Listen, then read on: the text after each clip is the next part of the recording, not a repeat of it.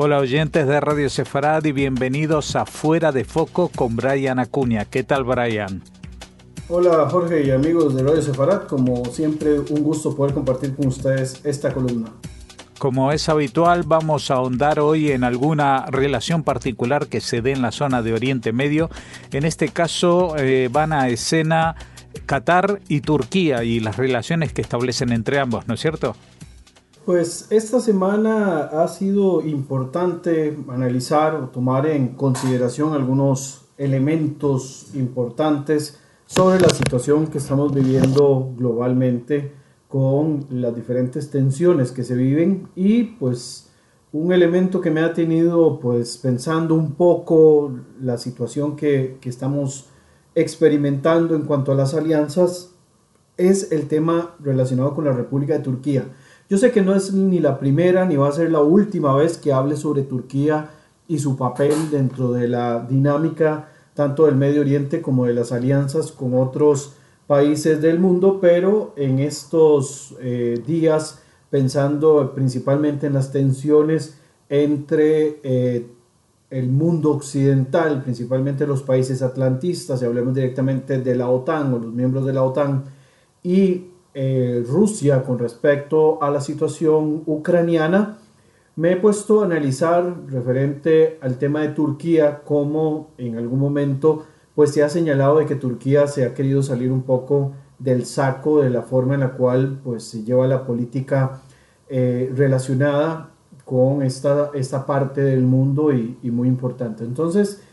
analizando los diferentes actores, las formas en las cuales se le pueda meter presión de alguna manera a Turquía para que mantenga este rol importante con el mundo occidental, es que he canalizado la posibilidad de que este eje eh, favorable a Occidente con una Turquía involucrada tenga por actor importante para eh, mantenerlo dentro de esta pues, circunstancia al gobierno de, eh, de Qatar. Entonces, a esta columna en algún momento, mientras la estaba pues planteando, la estaba escribiendo, mencioné o pensé de que de alguna manera el camino de Ankara con Occidente va a tener que pasar por Doha de alguna forma.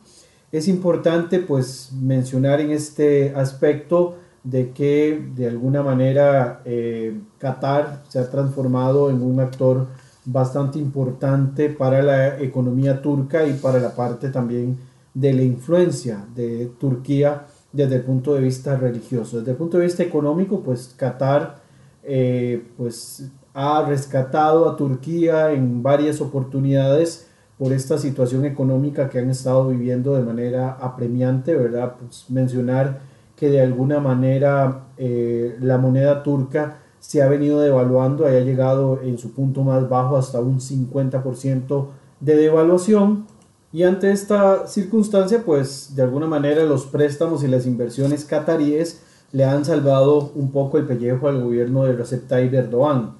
En diciembre del año 2021, ambos países firmaron acuerdos de lazos económicos que los llevaron incluso a tener al menos 15 acuerdos de diferente índole entre, ambos países, de ahí se nota una dependencia económica por parte de Turquía con respecto al gobierno catarí. El Sheikh Tamim bin Hamad Al Thani y el presidente Recep Tayyip Erdogan llegaron a un acuerdo también que triplica la inversión que se hacía en el año 2020 en al menos 15 mil millones de dólares. Este monto, ¿verdad? Nada pues despreciable, da una muestra adicional de esta fuerza que económicamente eh, Qatar tiene sobre Turquía y la manera en la cual pues puede influenciar este, este contacto con la diplomacia económica que Qatar ha logrado con su par turco. Pensemos que también en algún momento las relaciones entre Qatar y Turquía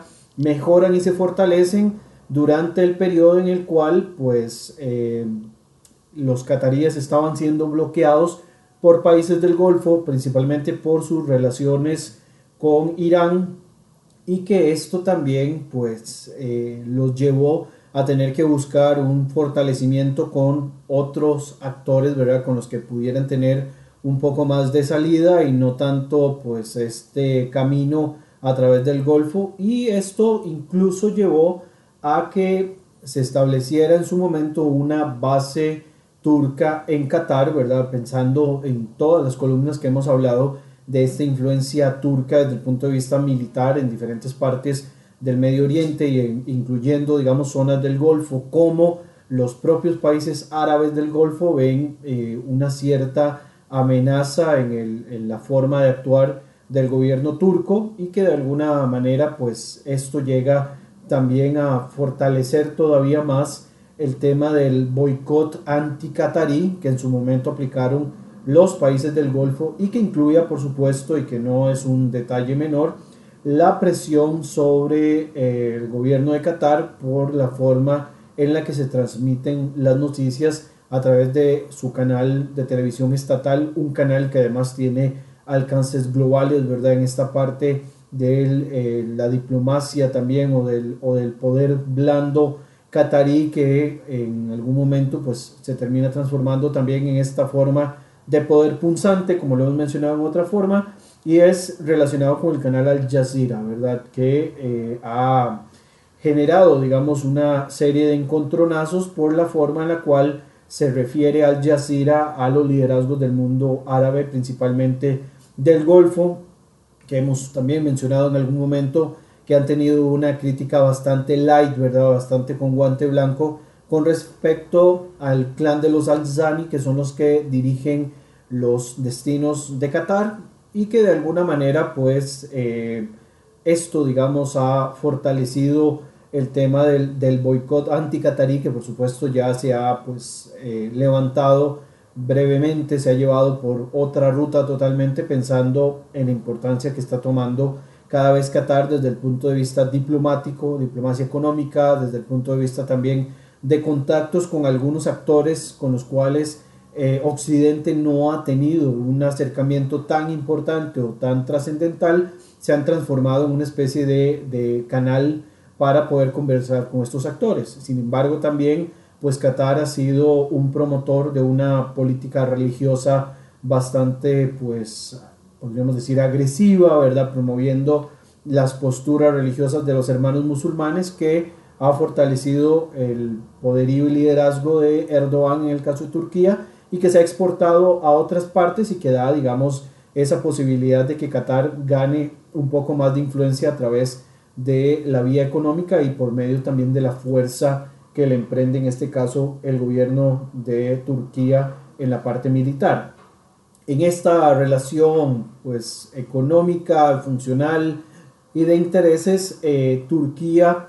va a asegurar la parte del, mundial, ahora a finales del año 2022 que se va a efectuar el mundial en Qatar, un, mundial bastante polémico y bastante criticado por todo el, contexto desde el, punto de vista de derechos humanos, desde desarrollo y demás, todo lo que sea, lo que ha estado de por medio en este tema del mundial. Eh, los turcos llegaron a un acuerdo con Qatar para poder enviar al menos 3.250 miembros de seguridad al Mundial de Qatar, ¿verdad? Lo que demuestra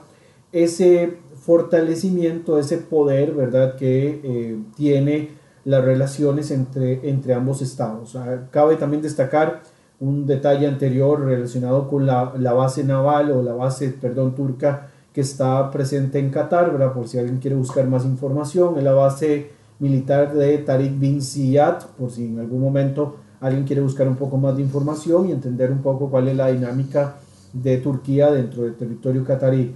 Hay pues por supuesto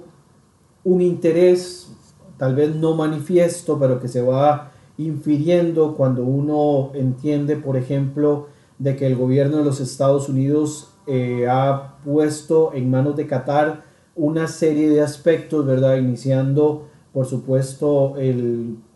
contacto que se tuvo a través de Washington para poder hacer un proceso de transición o un proceso de salida de Afganistán y tenemos acá el liderazgo de Qatar con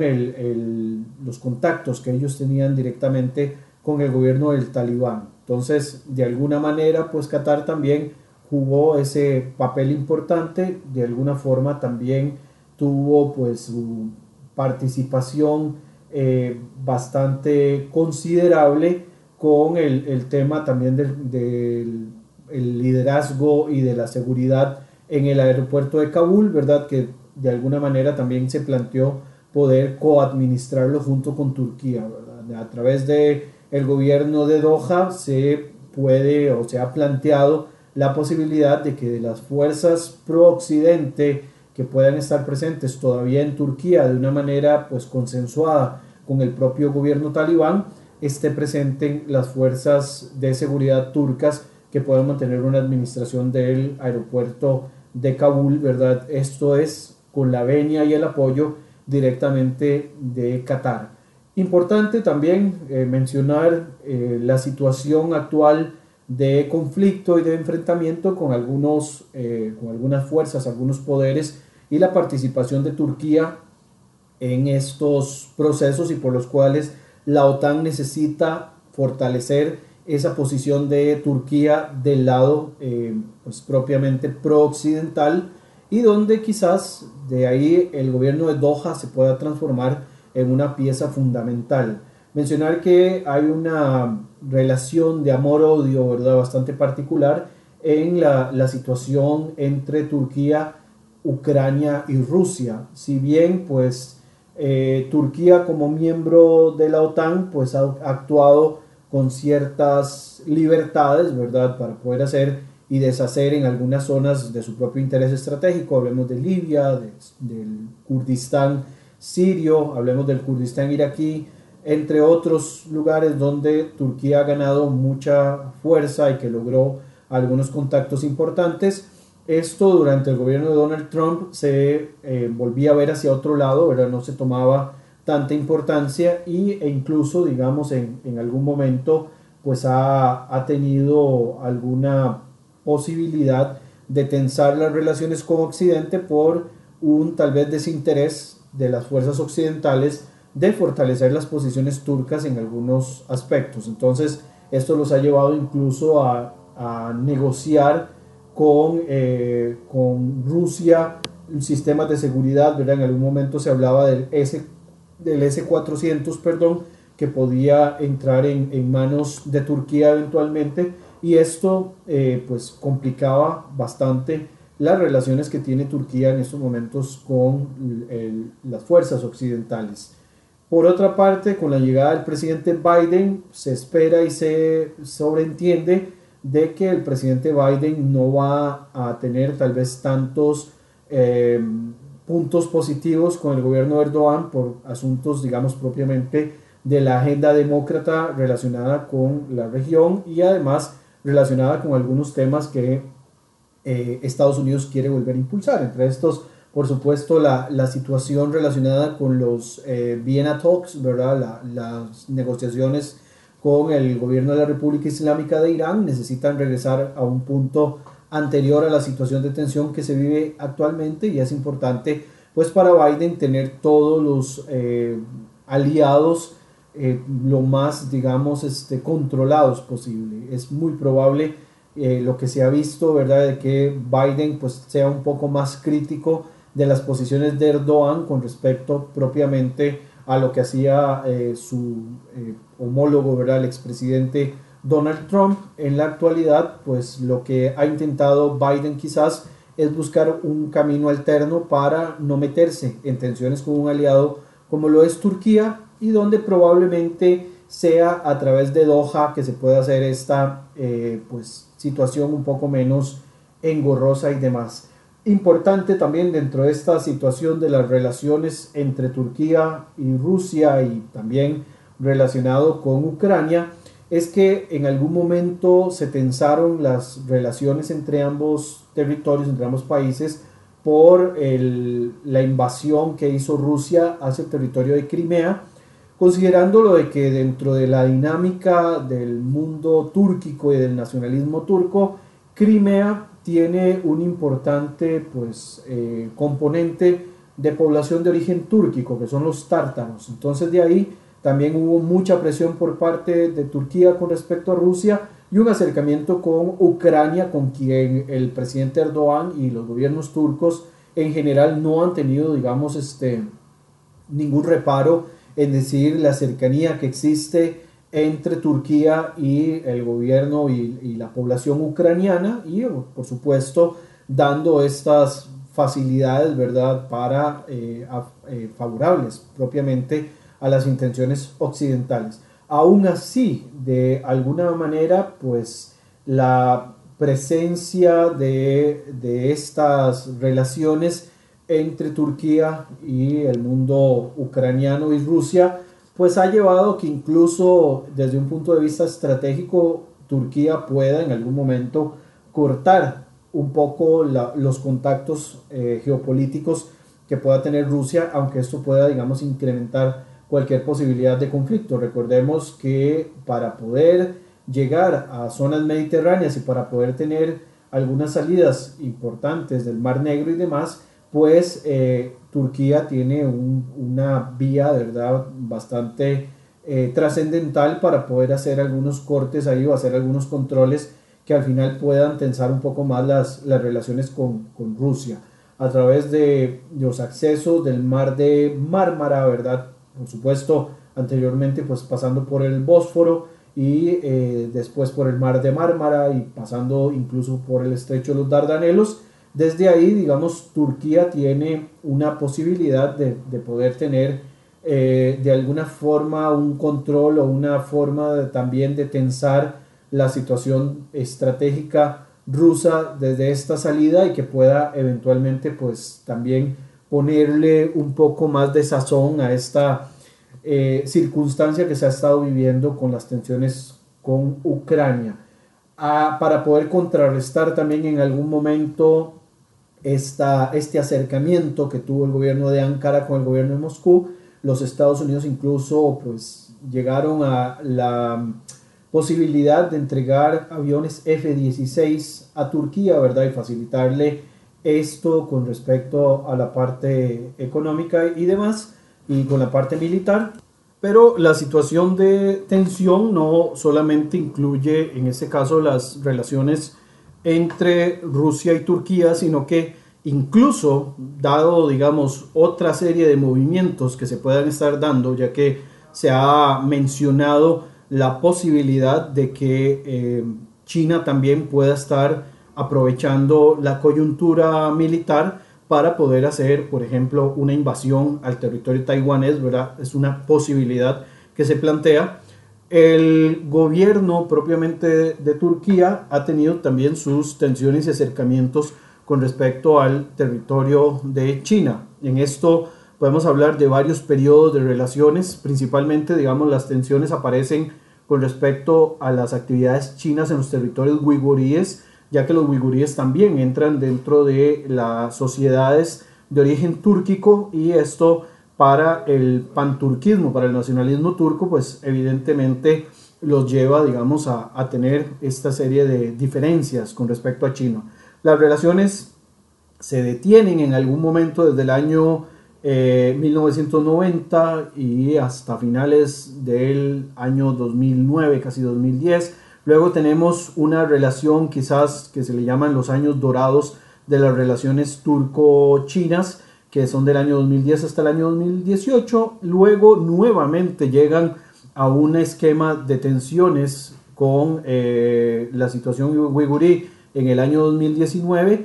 y esto incluso lleva a que después, en el año 2021, otra vez se tensen las relaciones entre turcos y chinos por la situación de los kurdos. Es decir, que mientras eh, Turquía criticaba lo que estaban haciendo los gobiernos de China con respecto a la población kurda, perdón, con respecto a la población uigurí, el gobierno de Pekín criticaba a Turquía por sus eh, acciones con respecto a eh, los kurdos en diferentes partes eh, de, la región del Medio Oriente, principalmente lo que está ocurriendo en Siria y lo que pasa con la población kurda al interno de Turquía. Entonces vemos, digamos, eh, que también dentro de este camino hay una relación que no está totalmente amarrada o totalmente pues eh, fortalecida entre Turquía y las otras dos superpotencias globales. Por lo tanto, también se puede aprovechar esta circunstancia para poder tratar de eh, cambiar un poco la visión que tiene en este caso Ankara con respecto a su eh, dependencia de las relaciones con Occidente. Occidente es quien debería aprovecharse y es quizás a través de Doha, del gobierno catarí, que se pueda gestar esta, esta relación. Eh, dentro de esto también, bueno, ya fue mencionado en algún momento, tiene que ver de las relaciones de Turquía, Qatar y Estados Unidos con respecto a Afganistán, ¿verdad? Esta situación de que Afganistán eh, en manos del talibán habían hablado de que no iban a permitir la presencia de ninguna fuerza extranjera dentro de su territorio sin su autorización, principalmente refiriéndose a fuerzas occidentales, a través del gobierno de Qatar, ¿verdad? Y estas relaciones que el talibán logró gestar, ya que en algún momento el talibán tuvo una delegación bastante importante asentada en Doha, en Qatar, ¿verdad? Eh, una vez nuevamente el talibán controlando eh, los destinos de los afganos, se ha permitido, digamos, ciertas licencias para el gobierno catarí. El gobierno catarí incluso ha pensado en hacer inversiones en territorio eh, afgano y es también probable que desde, el punto de vista de seguridad, que es uno de sus mayores fuertes, Turquía sigue siendo un factor determinante y sumamente fuerte, eh, sumamente importante además destacar dos elementos importantes. Lo primero, una reunión que tuvieron los gobiernos de Estados Unidos y Qatar en dos momentos eh, históricos pues muy recientes. El primero se llevó a cabo en diciembre del año anterior, el 12 de diciembre anterior, 12 de noviembre anterior, eh, que fue una reunión entre el secretario de Estado Anthony Blinken y el vicepresidente y ministro de Relaciones Exteriores Sheikh Mohammed bin Abdul Rahman Al Thani quienes se reunieron para ver, temas relacionados con cooperación bilateral, temas relacionados con salud, asistencia humanitaria, desarrollo internacional, derechos humanos y laborales, así como seguridad y contraterrorismo, cambio climático, comercio e inversión, cultura y educación. Estos fueron los temas eh, desarrollados en aquel momento en esta reunión bilateral entre el secretario de Estado y el viceprimer ministro y ministro de Relaciones Exteriores catarí y el primero de febrero de este año, hace apenas unos cuantos días, eh, se anunció de que el presidente Joe Biden va a recibir al Sheikh Tamim bin Hamad Al Thani, ¿verdad? Que es el,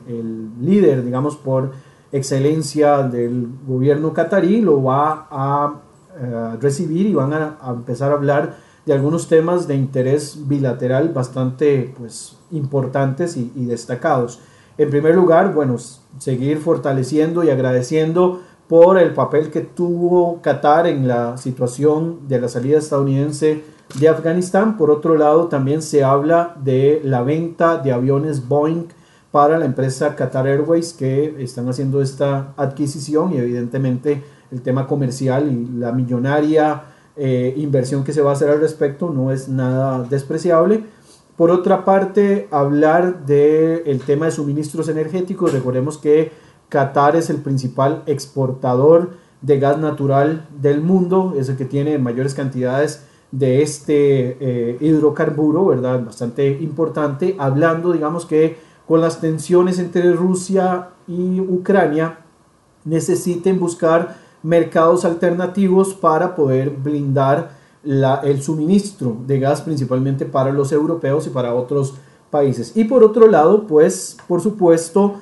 hay un llamado y una mención muy importante sobre esta reunión entre Biden y el líder del clan de los Alzani, y es que van a declarar a Qatar un aliado importante de la OTAN sin que sea miembro de la organización del Tratado del, Atlántico Norte. Por lo tanto, vemos que este, este tema relacionado con Qatar y su papel protagónico como potencia media dentro de la dinámica no solo del Medio Oriente, sino también con otros eh, con otras potencias medias, en este caso el gobierno de Turquía, pues es bastante importante y considerable. En cuanto a la cooperación regional y global, pues eh, Qatar sigue jugando un rol importantísimo en las relaciones entre Israel, por ejemplo, y los palestinos, y muy importante también la relación que tiene Qatar con los liderazgos palestinos, tanto en Cisjordania, pero mucho más en la franja de Gaza. También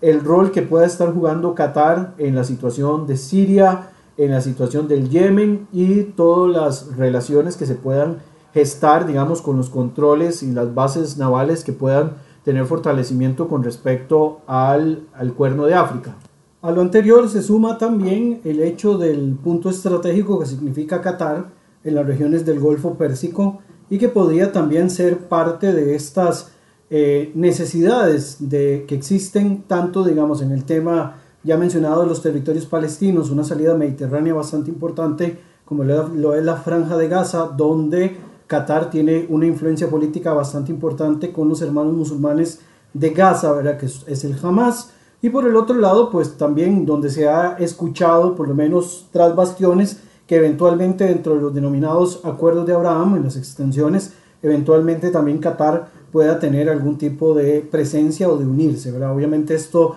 es especulativo, pero podría ser uno de esos tantos caminos que Qatar como líder regional podría estar tomando desde esa perspectiva político-económica e ideológica. También eh, es evidente que dentro de esta parte de cooperación regional y global tiene el tema relacionado con el Golfo de Omán, donde hay pues una importante posición estratégica por parte de Qatar eh, y donde también una de las salidas, uno de los pasos es el denominado estrecho de Hormuz, que en algún momento tuvo tanta polémica con respecto a las relaciones con la República Islámica de Irán. También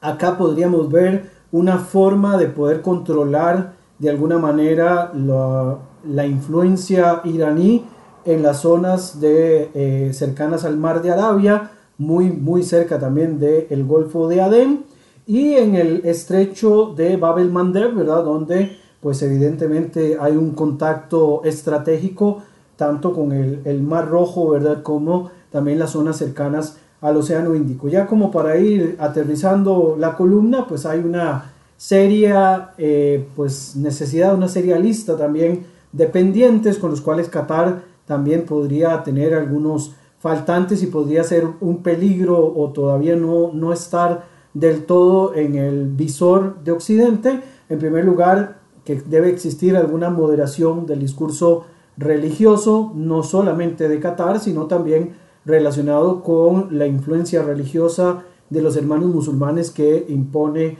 el movimiento islamista turco, ¿verdad?, de eh, Recep Tayyip Erdogan, que han intentado, digamos, pues además del nacionalismo turco, promover un discurso de carácter, eh, pues, bastante eh, extremo, tal vez, en la parte religiosa y que podría traer de nuevo un salafismo activo, ¿verdad?, un activismo político religioso con el salafismo que ellos practican. Por otra parte, pues hay una presión en cuanto a las relaciones con los países del Golfo y eventualmente esto podría llevar a Qatar a meterse, como lo mencioné anteriormente, en los denominados acuerdos de Abraham. También Qatar va a jugar un rol muy importante y lo ha mencionado de alguna manera el propio liderazgo qatarí en las conversaciones de Viena eh, con respecto al desarrollo nuclear iraní. Qatar tiene una buena relación con Irán, entonces podría ser un factor bastante importante en esta circunstancia. También, eh, evidentemente, otro aspecto ahí importante es que se puedan crear canales de acercamiento entre Erdogan y la Organización del Tratado del Atlántico Norte, y donde va a haber un importante papel por parte de Qatar para poder eh, tender, digamos, este puente de comunicación y reparar algo de estas relaciones que se han ido dañando a lo largo del tiempo. Y por el otro lado, pues eh, un tema bastante interesante relacionado con Erdogan y con el gobierno de los Estados Unidos, que tiene que ver también con esa política distinta del gobierno estadounidense bajo Biden, diferente a lo que fue Trump, es el fortalecimiento que está dando el gobierno estadounidense actual con la oposición a Erdogan, lo cual, digamos, podría obligar de alguna manera a Erdogan a tener que eh, moderarse en cuanto a su discurso y tener que tomar una posición menos beligerante. Esto, digamos, a grandes rasgos es un papel importantísimo el que va a jugar Qatar en este 2022 desde el punto de vista económico, comercial y por supuesto lo vemos ahora desde el punto de vista político y sus relaciones con Turquía y todo lo que se pueda impulsar a partir de ahora y hay que empezar a, a tomar, digamos, más en consideración las acciones que el gobierno de los Alzani puedan estar realizando a lo largo de todas estas zonas. Y evidentemente para el tema futbolístico, los Alzani hace rato vienen pues dando campanada, ¿verdad? No por nada son los dueños técnicamente del PSG y ahora con el tema del Mundial pues el tema va a ser todavía mucho más delicado. Jorge. Muchas gracias Brian Acuña por habernos ilustrado sobre estas particulares relaciones y lo que se puede esperar de ellas en un futuro. Muchas gracias y hasta la próxima.